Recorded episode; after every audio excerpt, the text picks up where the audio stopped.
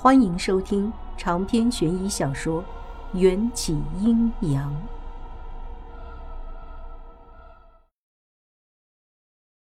谁呀？我不耐烦的喊道。外面的人没有回答。娇娇真的非常胆小，已经缩在墙角瑟瑟发抖，对我说道：“要不，王姐你去看看。”我好笑的对他说：“瞧你那小样，敲门而已，有啥好怕的？”我嘴上不饶人，心里却还是有些发毛，把眼睛凑近猫眼儿往门外看。走廊里空荡荡的一片，竟然什么人都没有。我有些纳闷没人。娇娇也郁闷了，但更多的是害怕。姐，你说。会不会是鬼鬼鬼敲门？我没好气儿的赏了他一个毛栗子。鬼你个头！说话间，那种令人紧张的敲门声又再度响起，一声声充满了我的耳廓。可当我重新去看猫眼儿的时候，走廊上还是没人。娇娇哇的一声哭出来，表情比吃了苍蝇还要难看。王姐，我知道了，敲门的一定是从西山殡仪馆里弃尸的尸体。我不耐烦地向他解释着：“不可能，起尸说白了就是尸体，不会隐形的，行动也很缓慢，还没有七八岁的小孩跑得快。”排除了敲门的是起尸之后，我不仅怀疑是不是那张人皮又回来了。娇娇方寸大乱，像一只等着被宰的鹌鹑。那我们现在怎么办？我没空理他。再看看。哦，这一次我学乖了。悄悄躲在门后，眼睛贴着猫眼儿，定要看看谁那么无聊，大半夜的来敲门。敲门声不断回响在寂静的走廊，我的眼睛不断的观察着门外的景象。娇娇抱着被子，蹑手蹑脚的走过来。王姐，你到底看到了什么了没有？我摇摇头，额头上落下了一滴冷汗。娇娇尖叫着缩回床角，害怕的说道：“完蛋了，王姐，敲门的不是人，那一定就是鬼呀！”我本来悬着的心被他这么一叫，顿时提到了嗓子眼儿。瞎嚷嚷什么？兵来将挡，水来土掩。枕头下有一沓符纸，你拿在手里。我先要开门看看外面到底是什么东西。要是真出了意外，你就拿着符纸自保。啥？王姐，你要开门，千万别！娇娇试图说服我，但我吃了秤砣，铁了心，一定要看个究竟。随着娇娇破喉咙的尖叫，我用力打开门。我左手捏着黄符，右手握着打火机，心想：管他是起尸还是人皮，都要他们好看。可门外真的什么都没有。夺门而入的只有一阵凉爽的晚风，白白浪费了我努力摆出的侠女造型。娇娇见我安然无事，也探头出去看。她是大山里出来的孩子，两只眼睛贼尖。她突然用力抓住我：“王姐，你看，咱们隔壁的门上是不是贴着一个人？”娇娇说完。把我拉进屋子里，用力关上大门。我有点惊讶，说道：“刚才我什么都没看见，要不我再开门看一眼？”娇娇挡在门口，誓死保护着门把手。不行，贴在隔壁门上的人眼睛里没有反光，在我们苗族有这样的说法，说只有死人的眼睛才会永远暗淡。我试探的问道。你确定隔壁门上贴了一个死人，而不是一张人皮？因为娇娇用了“贴”这个词，死人好像只能靠在门上，很难做到贴在门上。娇娇几乎又要哭出来。对，是死人，没穿衣服的死人。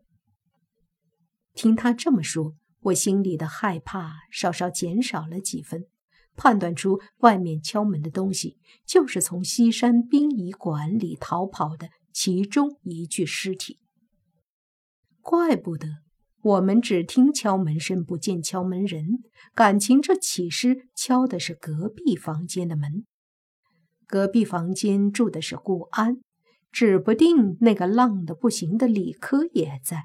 这么大一个起尸贴在门上，够这两个胆小鬼吓得屁滚尿流的了。想到这儿，我心里一阵暗爽。像这种刚刚起尸的尸体。全身上下比石膏还要硬，不会抬头，也不会弯腰，有点像是僵尸，但攻击力比僵尸要弱好几条街，最多就是吓尿几个胆小的，造成一点精神伤害。想要对人造成肉体伤害，还要再修炼个三五十年。我悠然地躺在床上，无视娇娇惊愕的表情。王姐。隔壁住的可是顾安大帅哥，我知道。那现在怎么办？凉拌。啊啊！什么？你当顾安傻呀？那么大一只起尸敲门，他一定吓得不敢开。只要不开门，就没危险，也就没咱们两个弱女子什么事儿。我拍拍被褥，让娇娇赶紧来睡觉。王姐。你说的对。娇娇从我身上爬过去，睡在床的内侧。过了十来分钟，我们俩同时睁开眼睛。王姐，你有没有听到隔壁有开门声？我们对视了一眼之后，又一起点了点头，跳下床，争先恐后的去看门上的猫眼儿。咣当！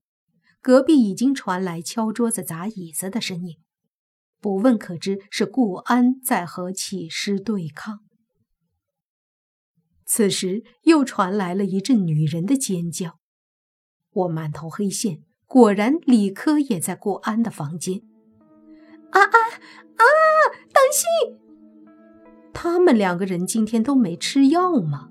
要是吃了药，怎么还会给起尸开门？王元宵，你快过来！救命！李克大喊着我的名字。我幸灾乐祸地站在顾安房间的门外。切，你叫我救我就救，我干嘛要听你的？看着他们两个徒劳的想要用床单把起尸包起来，我说道。李科怨恨地瞪了我一眼。我发现他这种又急又气又吃瘪的眼神，简直能治各种不服。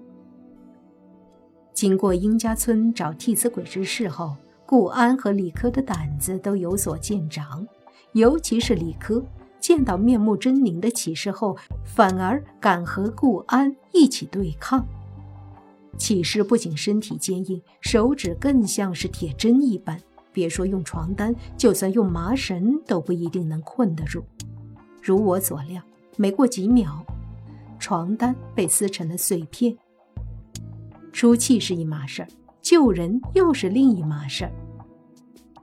起尸掐住李科脖子的时候，我按耐不住了，我用力踹了一脚起尸的小腿。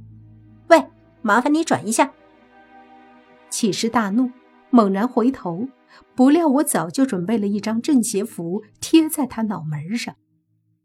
镇邪符专为镇住尸体而生，故一贴上，起尸就瞬间无法动弹。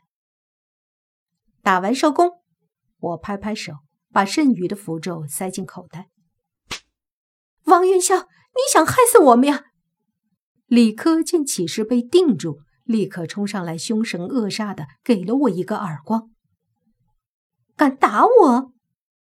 我愣了两秒，反手还给他两个耳光，啪啪的响亮耳光声回荡在房间里。李科怎么都想不到，我有胆子还手，眼眶一下子就红了，梨花带雨一般找顾安哭诉。但顾安只是轻描淡写的说了句：“你们别闹了。”就把视线转到站在房间中央的启师身上。我恨恨地瞪着顾安，心想：理科不懂事儿，难道你也不懂事儿？这个节骨眼儿研究什么起师呀？赶紧管好你的女人！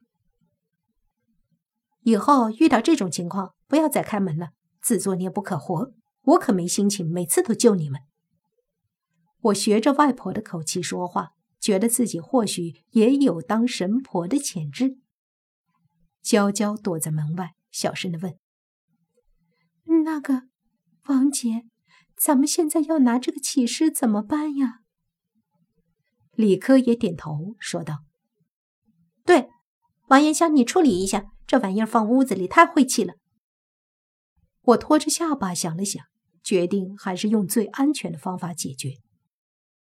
那就烧了吧，火化是对付启示最有效的方法。不能火化。听见我的话，一直研究着启示的顾安突然站了起来。